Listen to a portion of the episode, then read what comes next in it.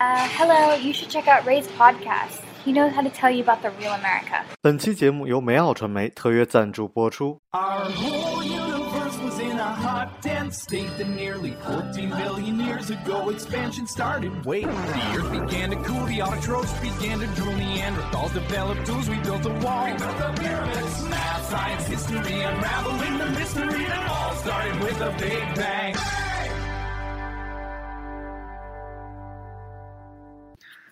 Hello，大家好，欢迎收听本期的老马侃美国，我是老马。其实我已经有一日有日子不聊美国了，也是因为回国的原因。但是今天啊，非常荣幸啊，再次邀请到我当年在美国的朋友啊，这就是忘恩负义负义抛弃你的朋友，对对，算什么朋友？当时就应该把你丢在新奥尔良。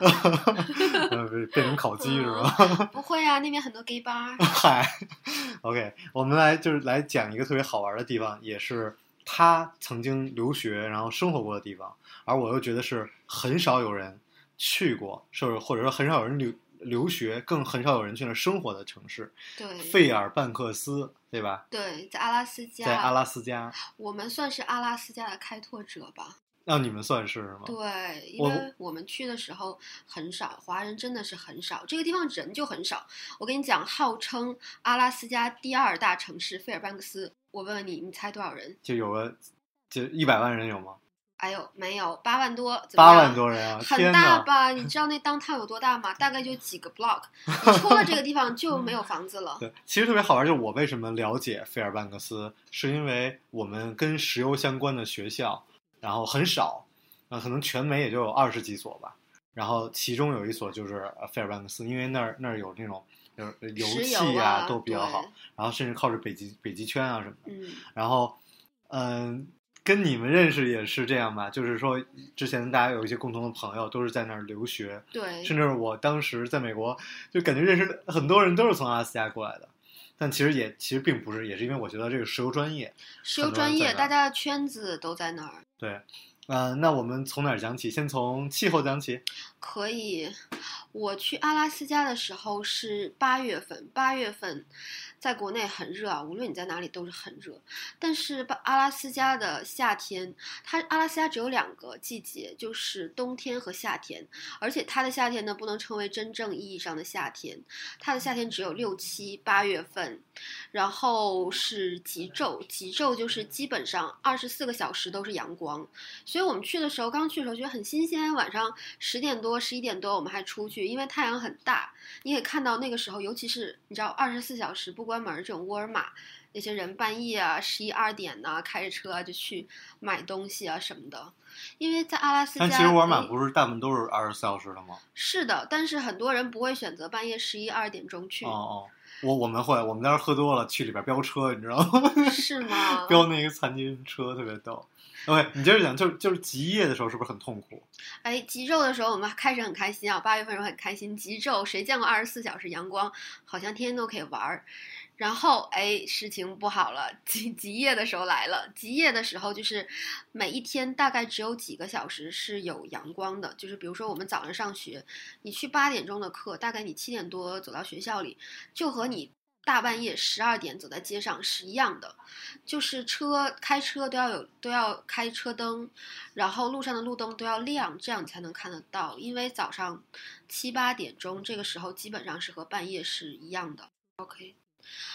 然后它太阳升起来的时候呢，就是要到九十点钟了。然后那个太阳不像是现在我们感觉哦，升到中午啊，就是正就它的太阳没有在最上面，哎，没有在最上面，方好像是在斜的地方，好像刚一上去没多一会儿它就下去去了。对大概三四点钟吧，你可能下午上完那节课，放学的时候，你开车的时候就要开车灯，然后看不到了。芝加哥有一个航线就会飞越，就是走走上面嘛，就嗯有几个航线，还有的航线走北极啊，然后有的航线就走费尔班克斯那边，然后我就觉得特别好玩儿，因为你就可以看到太阳在那个斜上方，它就不会升到正中间。对，太阳就是你很少见到一个就是太阳升到正中间，然后很很有很温暖的感觉，所以他们那边人很就是很容易抑郁。我刚去的哦，时候，很容易抑郁？很容易抑郁。刚去的时候，我发现有一个很奇怪的现象，就是，哎，很多人桌面上有一个白颜色四四方方的一个一个灯。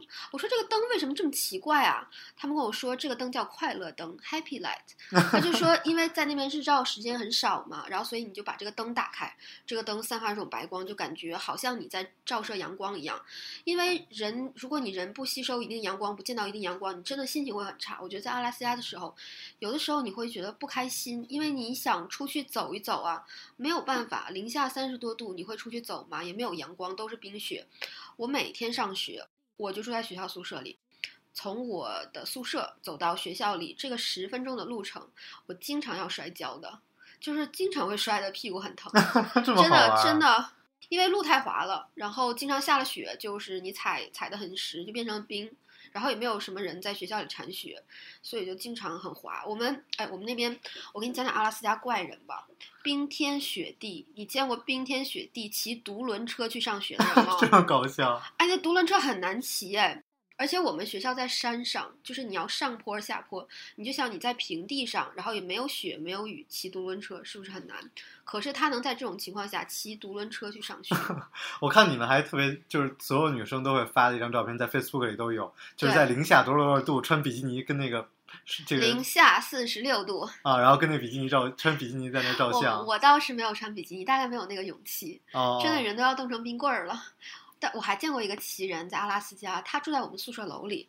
我当时见的时候简直惊呆了，他不穿鞋的。你知道那边雪有多深吗？嗯你一脚踩进去，绝对是没过小雪的，小腿小腿。可是他不穿鞋，整个他的脚底板就感觉已经磨得厚厚一层都是茧，就是他已经自带一层鞋。他是爱斯基摩人吗？我不知道他是 local 还是怎么样，他应该不看起来是白人的样子。一会儿我跟你讲怎么分辨爱斯基摩人和阿拉斯加就是白印第安人，啊，印啊，印第安人是两种不一样。他们虽然都是都算 local 对，都算 local，但是你是不一样的。一会儿我给你讲，啊，这个人就从来不穿鞋，然后他走在雪地里，然后他的脚就是那种紫红棕色。我让人觉得太猛了，这个人 好神奇啊！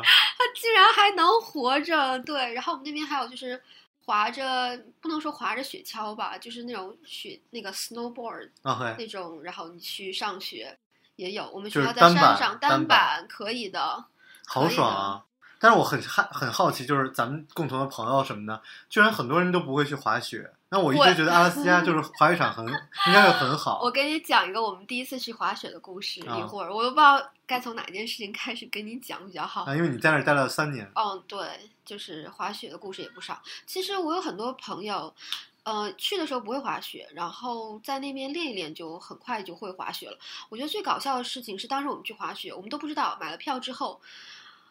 我像我在国内只滑过一次，而且是平地上，就是也没有教练教，就是你自己滑滑玩一玩。啊啊，可是到了那个地方，坐缆车，人家直接给你拉到最上最山顶。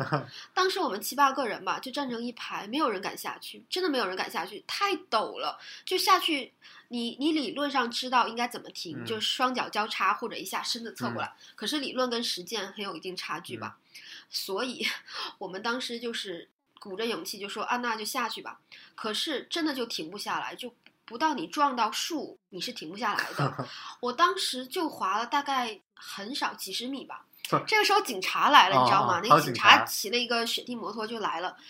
说小姐，你需要帮助吗？说小姐，我看到你遇到了很大的困难，因为他看到我在不停的撞树，并且他说很危险，很危险。后来我跟他讲说，我说我真的滑不了了。他说我我带你回到休息室吧。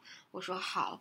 后来我就没有再继续，但是我然后你就再也没有去滑雪了。哎，对的。可是我有一些比较胆大的朋友，他就是从山顶滑到山下，滑了两次，他就能掌握这个技巧，就是你怎么拐弯啊，怎么停啊，怎么去加速啊，怎么样？对，因为我我其实是从初中就开始滑雪，嗯嗯所以我从国内就开始滑雪的，所以我去了就是科罗拉多，我觉得很爽，滑雪场特别爽。嗯嗯，但其实对，其实有很多，就是不光是 powder，就大家一直以为就是有 powder 的地是最好的，但其实，在阿拉斯加也有一些很好的滑雪场。然后我我我认识一个朋友，其实也是我们共同的朋友，但、嗯。对他他告诉我了很多，他就玩的更爽的一些滑雪的办法，比如有人会就是就是带着你坐着雪地摩托到一个地方滑下来，然后再开再就不坐缆车的，再坐雪地摩托去，然后还有住在雪里的，然后继续第二天再滑，就有攀岩有滑雪，其实真的就是我觉得很多滑雪很好玩的方式。我来就是除了滑雪以外。在阿拉斯加还有很多很好玩，我听过很多人嗯讲，无论是去 camping，然后去打打猎，钓鱼、打猎，而且开八个小时去什么去玩啊那种。而且那边打猎可以打到别的州打不到的动物，像别的州可能就是鹿啊，你知道，野猪啊这种什么呃野鸡啊，就这种比较常见的。可是，嗯在阿拉斯加就是打麋鹿和熊也有。我跟你麋鹿就是就是圣诞老人那个吗？对，就圣诞老人骑的就是脚很大的那种啊啊麋鹿，然后我还吃过麋鹿，是是吗？这个这个英文是哪个？moose 啊，就 moose。OK OK。嗯，对，这个麋鹿的肉质呢，就是比较硬，比较质感。我们当时是去了一个印第安的一个节日，然后他们就有一口大锅，然后煮了一锅麋鹿汤，就是切成一块一块，也没有什么味道。然后盛出来之后你就吃，其实不太咬得动。我我我没有吃过马，但是我感觉那个可能和马呀那个什么质感差不多。OK，因为它就就可能肉比较呃紧啊、对，肉比较紧，比较都是可能鸡肉，嗯就没有肥的，所以质感不太一样。但是我觉得还是主要是不会做。不如果你拿到川菜馆儿，对呀、大家 花椒大料放起来呀。我觉得那个鹿我吃的最好吃的其实是做成那种干儿的，肉干儿，哎，肉干儿，嗯然后我觉得还蛮好吃的。以前我们嗯一起有一个朋友，他就特别喜欢吃嗯鹿肉干儿什么的。哎，在阿拉斯加，我们刚才聊吃喝玩乐嘛，其实还没有开始聊玩儿，因为你能不能就跟大家分享一些在阿拉斯加去 camping 的故事？去 camping 的故事，就是去 camping 阿拉斯加的话，嗯我们一般都会选择在比较夏季的时候，嗯因为冬天你真的可能人会冻死。对对对夏天的时候都很冷，我跟你说了，你要穿一个帽衫，然后要一定要带羽绒服，对，还是夏天啊。你住在那个帐篷里面，真的是会很冷，而且很奇怪，在这种天气，阿拉斯加蚊子很多，而且阿拉斯加蚊子超级大，是吗？就是我感觉有一个蚊子有上海的蚊子十个这么大。然后 camping 也挺有意思的吧，但是怎么讲，就是你一定要耐得住这个蚊子，还有很多虫，很多虫，因为它很野生原生态。你你 camping 在河边儿啊，什么地方的，真的是很多里面都是虫，你要很小心。有没有那种冰川啊什么的？有。啊，我们特意去看冰川。然后会就是划着那种 kayak 是吗？呃，我们当时是这样子，我们是去出海租了一艘船，然后是在大西洋吧，这是大西洋吧？地理嗯比较差，反正就是很大一个洋，然后去钓鱼。这个钓鱼还真的是挺不错的，就是你看，像国内河边儿人家钓都是很小很小的鱼，啊我们钓都是很大很大的鱼。对，其实我我我尝试过在海里钓鱼，嗯就是然后那个其实是很容易上钩的，而且对，鱼很多。对，因为鱼特别多，所以一下钩立刻就多上来了。嗯，对而，且钓完了之后，当天晚上你就可以去烤了吃。只不过美国人做饭的方式实在太令人无语了，就是那个鱼你，你拉到那个码头，就有人给你头啊尾啊，啪啪一切。对对对，咱们很多中国人喜欢吃鱼头嘛，对对因为鱼头肉也比较不错。啪啪一切，就剩中间那个鱼肉那个地方，然后他们就烤一烤，撒点盐呐、撒点胡椒啊，然后烤一下，很原生态就吃了。对它其实三刀，第一刀是切头，嗯然后第二刀是顺着那个那个骨头一刀划下来，然后第三刀把那个皮切掉，然后就剩一块肉，对，然后拿这做这个肉，其他的部位都是海海鸟给吃对扔了。扔扔掉了。对他们人是不吃的，美国人吃东西真的是很挑，他们不吃那种有很多小鱼刺的鱼，嗯他们不会吃。你们在阿拉斯加还有什么？就是只有在阿拉斯加能玩儿，然后回到你们管那个其他的大洲叫什么下边儿？The Lower Forty Eight，就是为什么呢？因为美国五十个州嘛，然嗯后它是像夏威夷和阿拉斯加是和本土分开的，对对所以我们阿拉斯加人呢管西我们都叫下面的下 Lower Forty 因为我们在最上面嘛，我们是嗯接壤加拿大最上面，对，很好玩，所以大家都说，哎，有一天这地儿待够了，我 要要去 Lower Forty 对，去下面。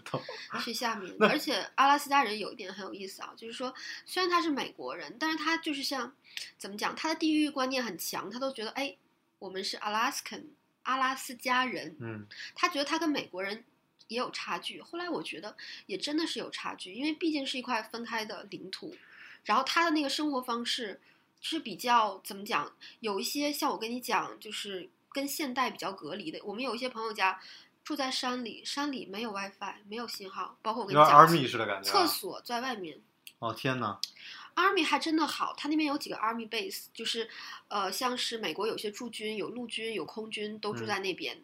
他们那个 base 就是比较，呃，还是比较现代化的，什么都有，什么都有，就跟你跟其他地方见到的 Army base 是一样的。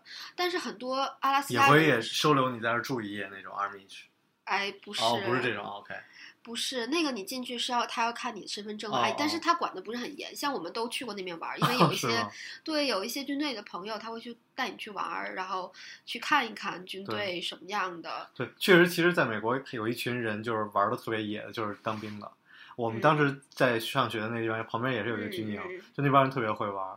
然后，但是他们到学校里反而不受欢迎，就就当兵的到学校里，因为觉得好像是另外一种人一样。对，哎嗯，你那你觉得除了在阿拉斯加，除了这个，就是有什么东西是这 Lower Forty Eight 没有的，就你只能在阿拉斯加玩到的东西，特别怀念的？能在阿拉斯加玩到的呀。当时不是听说，比如一玩一想出去玩就要开八个小时车到哪儿去？哎，真的是你要开车去，我跟你讲，我们开七个小时就为买一瓶老干妈。我跟你讲过老干妈的故事吗？没有。没有我们这个号称费尔班克斯是阿拉斯加第二大城市，啊，它这个地方只有一个很小很小很小的一个卖亚洲食品的一个店，就是小到那种国内的那种食杂店，比那种都要小。然后我跟你讲，因为人去的很少，他连卖的面包都是放在冷冻柜里，就是冷冻的面包。也许都过期很久了，你也不不敢买，然后也没有老干妈这种。老干妈，我跟你讲，在阿拉斯加当时是一个奢侈品。我们十年前去的时候，太早了。真的那个时候网购也没有说很流行，对对对，就是网购是在我去国外的第二年，应该是一二年才开始对，有。那个时候就是网购比较流行，那个时候，所以我们阿拉斯加的首府呃也不在，呃，它不是首府，它是第一大城市，叫做安格雷奇，距我们那儿开车差不多七个小时。所以有一些人呢，你知道会开七个小时，就是去为去一趟亚洲超市，对对，真的很辛苦，很辛苦。我们我们那儿就是读书的地方，没有那么夸张，但是也要开两个小时才有一个中国超市。对，你们是要开到那个密苏对，里密苏里那个就是易斯对，所以蛮好玩的。接着接着讲讲好玩的东西，还有什么？好玩的东西啊，嗯其实阿拉斯加有很多很很新鲜的东西，然后比如鱼什么的，是吧？那就这嗯就是从吃喝玩乐，吃喝玩乐讲到吧吃是吧？就是讲到那个阿拉斯加的帝王蟹很不错啊如果有朋友去旅游的话，一定要尝一下帝王蟹。他们怎么做呢？就是清蒸吗？我认为是清蒸啦，就 steam 清蒸，没有什么帝王蟹。我觉得本身有一种海洋的味道，它有一些咸咸的，可能是在海水海水比较咸的缘故吧。所以我觉得你吃原汁原味的帝王蟹，不需要就是在我们花椒大料嗯放起来，真的就是影响它原汁原味。你就是要吃这种哎新鲜的清蒸的，因为我不知道你有看过，就是美国有一档节目叫做嗯 Deadly Catch，就是 Discovery 那个频道里面有没有播看过啊。他就是专门讲在阿拉斯加捕鱼的，就是捕 king crab 的这些人。这些人我跟你讲，就是可能可能一个月人家都讲月入十万美元，但是他们是他们的工作啊，一般都是可能只有夏季就是能出海打捞捕捞的时候，他们只是 seasonal 的，只有一个暑假，比如说暑假可以去做。然后很有很多人他去选择做这个暑期工，因为赚钱很很多，但是很辛苦啊，因为你出海很有风险的。而且捕那个捕鱼是其实是有危险性的是是 OK，啊，对你开一个小船在上面，其实是比较危险的，但是赚得多。对，其实其实是这种蟹腿，然后 crab leg，其实我一直觉得特别有意思的一点就是，如果你去一个自助餐厅，嗯然后它的这个 crab leg 如果是凉的，嗯说明这个自助餐厅不好；嗯。但是如果要是热的，说明这个这是一个比较好的餐厅。就是在 Vegas 在 Las Vegas 分辨这个自助餐厅好坏的第一个点，就是看它的这个 crab leg 这个蟹腿是不是热的，因为只有热的才说明这是一个新鲜的，否则都是冷冻过拿过来的。我觉得啊我真的去了 Lower Forty Eight 之后，我觉得我没有吃过像阿拉斯加那么新鲜的蟹腿，鲜腿啊，因为它真的是新鲜捕捞上去，然后就供应给餐厅。所以很多餐厅，像我跟你说，它只有夏季开门因为它就是专门做海鲜呐、是怎么样？它夏季开门儿，然后你才能吃到新鲜的。到冬季它就客流量没有那么大了，对而且的人没有多，它对，其实也是因为这个海鲜可能不新鲜，所以我吃过的 crab back 还真的都是用各种方式做的，比如说这个我吃过这种广广式餐厅，嗯对吧？拿一个大的帝王蟹，然后给你夸夸做成三四盘菜，嗯，然后那个蟹壳给你做个炒饭之类的。然后还有一个我其实到现在依然都很喜欢，就是按照小龙虾，也是你后来的老家好 路易吧斯安那的那种方法做的那种，呃，就 garlic butter 做的那种帝王蟹，我觉得很好吃。其实也不错。我觉得如果是原材料够新鲜的话，其实你只要吃它的原汁原味儿就很棒。如果不是很新鲜，就像我们吃螃蟹，新鲜你清蒸，不不新鲜你做香辣蟹。对对，这种感其实都是这样。对，但特别好玩，就是我们当年去吃，就是把费店里嗯会自己带小料，你知道吗？带一盒小料去，嗯然后自己蘸，或者说蘸蘸小龙虾，蘸蘸那个那个蟹觉。得真正新鲜的帝王蟹自带一种一种咸咸的海水的味道，很好不需要任何佐料，你就是闭上眼睛 就是大海，真的真的真的。还有什么好吃的东西？还有什么？三文鱼很不错呀，阿拉斯加三文鱼，然后它有三文鱼，一般就是熏三文鱼，嗯。很不错。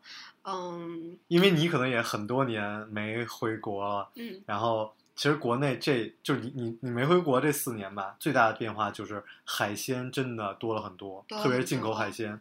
嗯，可能牛肉还不行，牛肉美国的牛肉好像北京才刚刚开始卖第一块儿，好像就是美国的牛肉。之前但我们吃到的大部分牛肉都是澳洲的，嗯嗯嗯，但是海鲜已经是，比如说啊、欧洲啊，就是就是北欧啊，然后就我觉得这一点让我很很很欣喜，而且价格就也已经降得很低了，所以回那不回到上错，就海也可以去尝尝真的是很。方便。对对对，还还有什么就是特别好吃的？你觉得很好玩的？呃，阿拉斯加嗯呀，其实，在阿拉斯加你可以吃到一些山味野味，像我跟你说的麋鹿啊。然后，如果你有朋友是猎人的话，他们是这样子的，他们是可以猎熊的，对哎吧？猎熊的，比如说你这个冬天猎到一头熊，哎，那你就把它放好，放在冰箱里，你们你们家人就可以吃很多顿，熊很大呀，熊掌啊什么的都是可以吃的，都可以。但这不是保护的吗？没有保护。但是你你是要去买一个 license，不是说你随便什么可以猎。这个 license，比如说你只能猎熊，然后有的 license 是你只能可以猎一些小动物，一些小野兔啊哦什么的。每包括你钓鱼都是要有 license，就是你没有这个执照去打猎是不合法的。有执照持枪，有执照去打猎，而且它分的比较详细哦。因为我二十九号要去非洲嘛，嗯，然后也是有类似的这种嗯旅行，嗯然后我还专门说，我就很拒绝去打猎，嗯。因为我总觉得射击这件事情，我因为我我也蛮喜欢射击，我觉嗯。得它的快感不在于杀害了一个生命，而且我觉得处理那个尸体也挺恶心的，而一个射击的快感就你就有那个快感，嘣一下那个快感就够了。其实我觉得阿拉斯加人打猎跟其他人打猎有一个不一样的感觉，就是你打猎是新鲜，去感受一下，哎，你没打过猎，你去学习一下。可是那边对他们来讲是一个生态，是他生活的一个部分，因为哦很多人很原始，因为他们包括我跟你讲，就是原始的爱斯基摩人和印第安人，他们要打猎的，对不对？他们。这是他们生活的一部分，所以他们吃的东西，我们觉得好像很残忍或者怎么样。他就就像有一些人觉得啊，中国人吃这吃那很残忍，这是他们生活中的一部分。所以当有人问，就是中国人你吃狗肉吗？你可以这个时候说你吃熊肉吗？吃熊肉还真的挺少的，但是这个真的比较我没有。没有吃过啊，没有，但是我知道有朋友去打熊，吃过麋鹿，然后我还有一个朋友给我讲了一个经历，蛮搞笑的。她她的男朋友就是一个猎人，然后有一天他们就出，就是出去玩儿，然后就在路上，男朋友说：“哎，突然打了个鸟。”立刻在丽人的路上支起一个那个火摊儿，就开始烤这个鸟，拔了毛，烤了这个毛开始吃，然后就分给我这个朋友。然后我这个朋友回来之后就给我讲这件事情，我当时觉得呀，好诧异啊！我说这个鸟能吃吗？对，其实特别巧，是我当年住我 host family 家，然后也是他说，哎，我们家今天新打的东西就吃，然后我说什么就说鸟，然后居然能吃出子弹来，你知道吗？他们人家人家还是在自己家的那个 farm 里做的，嗯，然后就吃完了，你也没有什么吧，就是吃像鸡腿一样吃嘛。然后吃完以后，我坐在他们后院里，说哇，这个鸟真好看。他们还拿书给我看，你现在看这个鸟叫什么呀什么的。因为在那个 St. Louis 就是叫什么嗯 cardinals 啊啊，就特别多。然后说啊，真好看。然后说对你刚才吃的就是这个。然后我就觉得我靠好，残忍就啊特别奇怪，对对对。好残忍。所以我老觉得，哎，所以就是说，呃什么什么吃狗肉啊，什么这种东西，就是哎呀，真的，我虽然不会吃，但是也没有必要那么来抨击，就不要拿你们国家的标准来要求别对，因为的国家的习俗也不一样。对对，来继续讲。继续讲，嗯，爱斯基摩人和印第安人对，正好就讲到。大家会交的各种男朋友、女朋友。我老觉得，其实有的时候谈恋爱是了解一个人特别快的一个方式。对，就我还知道有的男生交了爱斯基摩的女朋友，对吧？中国男生。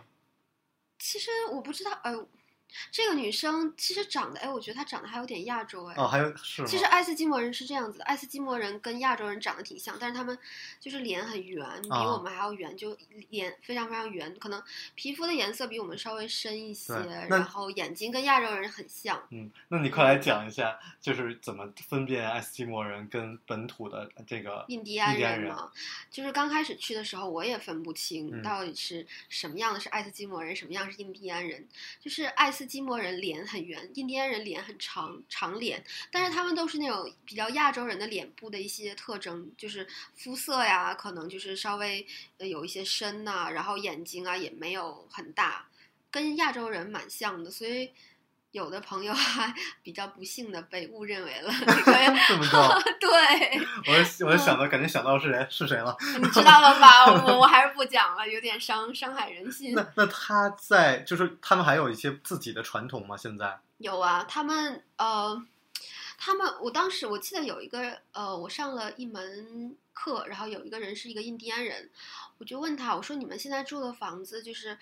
呃，是不是哎，是不是就是印第安人特别的呀？跟美国人有什么区别？其实他们说很多人都被同化了，像他这一辈人，很多人都已经不会说他们那个语言了。哦，但是他们有他们自己的民族的服饰，就是你看那些羽毛的啊，那些嗯什么的，然后他们还有经常有有他们的舞蹈也很特别，就是比较缓慢，拿两个扇子，左扇两下，右扇两下，下扇两下，再下扇两下，就是很很奇怪的一个舞蹈，然后就很缓慢。文但是听化，嗯，对，但是听说就是说他们有政社政府很好的保障，就是经常会给他们发钱，是这样吗。我跟你讲，每个住在阿拉斯加的美国公民都有钱拿。你知道阿拉斯加就是地产丰富，尤其是地下石油很有地下石油嘛。然后我去的时候是零八年，那个时候我认识一个男生就生，是金融危机啊，金融危机啊。然后我认识一个男生，他当时跟我说一句话就很有意思。他说：“自从我搬到了阿拉斯加，我玩过了这个世界上感觉所有市面上出过的电脑游戏。为什么呢？就是他家在哎，你看过那个三十那个电影叫什么？三十 极昼还是三十极夜吧？那个地方就是在阿拉斯加最北北边的一个镇子，叫做 Barrow。然后它就是三十极夜，好像是一个僵尸的一个恐怖片，就是讲极昼的时候，极呃极夜的时候，然后很多僵尸会出没呀。当然这这是一个电影，但是他家就是真实的，就住在那边。然后有有一年他回家的时候，他在我们这沃尔玛买了一个很大的电视。我说你为什么买一个很大电视？他说他们那个地方那个商店连个电视都买不到，所以他搬。他说他从八岁是从，呃，San Diego 搬到了，就是加州的嗯圣圣地地亚哥，搬到了那边。我说那你为什么搬呢？圣地亚哥多好啊很好。哎，这就说到了阿拉斯加福利。他当时他爸爸的他爸爸妈妈就是。呃，因为家里孩子比较多，然后他们就想搬到阿拉斯加州，每个小孩子每一年也都有，嗯、他当时跟我说三千多吧，这么多每你想家里每一口人都能拿到三千多，一无论年，对三千多美元，不论你是小孩，不论你是，我说这钱是固定的吗？他说并不固定，而且是取决于这个州政府，哎，今年可能收入收入啊、税收或者是什么，三千多刀真的很多了。嗯，所以我当时听过我们的一个朋友讲过，说有中国人当时因为一些政治原因或者历史原因搬到阿拉斯加去当个卡车司机，然后也过得特别好，就是其实是还是挺好的一个地方。就是如果你想就寻求一个生活保障的话，但是你要耐得住寂寞和那种就是非常恶劣的生活条件，对我我最近听过一个朋友讲特别好，就我也跟他讲过一些生活的，就是哎，你要不要移民到哪儿哪儿啊？你要不要去哪儿哪儿生活？因为很好的保障。他说，我觉得我们这代人，或者说我们已经受了这么高的教育，那些生活保障应该是保障最最底层的人，而不应该是保障我们的。如果你还在想这件事情的时候，你也太浪费你受的教育了。没错，就像很多人觉得，哎，移民到美国有多好，政府给你补助，但是你真的没有想到，政府只有给最低收入的人补助。对，如果你在国内生活的是一个中上产阶层的人，请问你为什么要到美国去吃低保，过那种最下层人的生活？对没有必要。你讲到这件事儿，我突然突然想到我，我我爸妈他们去美国的时候看我的时候，嗯然后他们去跟他们的大学同学见面，然后他们大学同学可能就比较早，九十年代就就去美国了。然后他们还很炫耀的跟我爸妈讲说：“哎，你知道吗？很多大学教授都很愿意移民到美国。”然后我妈说：“哦，是吗？捧着说呗。”然后他们说：“是啊，过得可好了，一个月政府发五百块低保，他们根本都花不完呢。”然后我妈在那儿一想，啊，才三千多，天呐！就因为他们跟国内隔离太久了，就他们对他们去的那个年代，国内还很穷。对，还在希望就是说一个，比如能吃饱饭啊，能够怎么样？对还跟我爸炫耀说，你看我们隔三差五可以吃螃蟹的，然后我就无语了，就是真的还是我们感谢，就是国家发展的比较快吧。呃，真的，我们见过那些八九十年代去了美国的人啊，他们这个思维就是，有的时候很多人很多年没有回国了，所以他思维还停留在那种，你知道八九十年代一个人可能就挣个三十块人民币那种。对，其实没有那么少，三十八九十年代也没有那么低吧。哦，不讲不讲，这完全可以讲再录一期新的节目。可以可以，刚才讲到阿拉斯加哪里吃是呃吃喝玩乐都讲完了。吃喝玩乐嗯，哎，你们极昼极夜大概会会有多长时间啊？嗯，我跟你说，阿拉斯加九月份就开始下雪，大概哦从九月中下旬，一直下到什么时候呢？五六月份也会下雪的。天呐，所以说它那个雪，半年多。哎，一年长过半年多，嗯而且包括到六七月份的时候，雪山上的雪是不化的，很多地方的雪堆得很高，它只有一些比较，嗯，真的是城市中路面儿会化，可是你可以在路边看到很高的积雪。啊，真是太有意思了。对，夏天还有雪，我包括我们照的照片儿，你可以看一下，山下面是绿色的树，山上面还是雪山山顶。好夸张！我觉得，我觉得这个地儿其实就是有一段生活经历在这种地方还是蛮奇特的，不是一般人会有的而大家旅游其实也很难去选择真的在那儿去玩儿，而更多就是坐个游轮啊，或者去那儿看个极光之类的现在这个阿拉斯加旅游发展的还挺不错的，我有个嗯朋友就是在那边开那个旅行社旅行？社的。你们有看过极光吗？都看过极光？看。过呀，极光。其实我跟你这样讲，就是童话里，童话里都是骗人的。为什么？你看过一两次就够了，你不用住在那个 零下三十四度，天天看极 光，对吧？天天看，你觉得很冷也没有意思。哦，对，我给你讲个有意思的事情，就是费尔班克斯附近，大概开车一个小时左右，有个地方叫做 China Hot Spring，就是一个一个室外温泉。然后这个室外温泉呢，一定要选择冬天的时候去。如果你想去阿拉斯加旅游，就是泡温泉、看极光，一定要选择这个地方，因为像我们冬天的时候去呢，就是外面都是零下二三四十度，然后你泡着温泉，然后头发冻着头发结着都是冰，然后可以看着极光。哇，这个好爽啊！嗯，真的很，真的是一个很特别、很特别的体验。但是我真的是要跟大家讲一下，因为它从室内，就是你从更衣室走到这个室外，这个是有一定距离的。当时你你就是只能穿着你的比比基尼，然后赤脚，基本上在走在零下二三十度的这个地方，直到你进到那个温泉那个水里之后，你才觉得哇，好舒爽。但是你的头发会结冰，好有意思啊！就顶着一头冰，然后哎身子还很热，头发是结的冰。所以我准备今年冬天去加拿大滑雪，然后也有、啊也会有这种体验，就是就是这种 hot tub 在外面，可能不是温泉，但是也是坐在外面，然后滑完雪舒爽一下。好，感谢我这个曾经背叛我的朋友，然后 来到我的如果让我选择一次，那次他应该把你丢在新奥尔良。好吧，我们争取再有机会再介绍新奥尔良。好好的，可以。好，感谢大家的收听，我是老马，我是背叛老马的朋友。我们下期节目再见，欢迎大家关注我的个人微博马正阳叨叨叨，拜拜。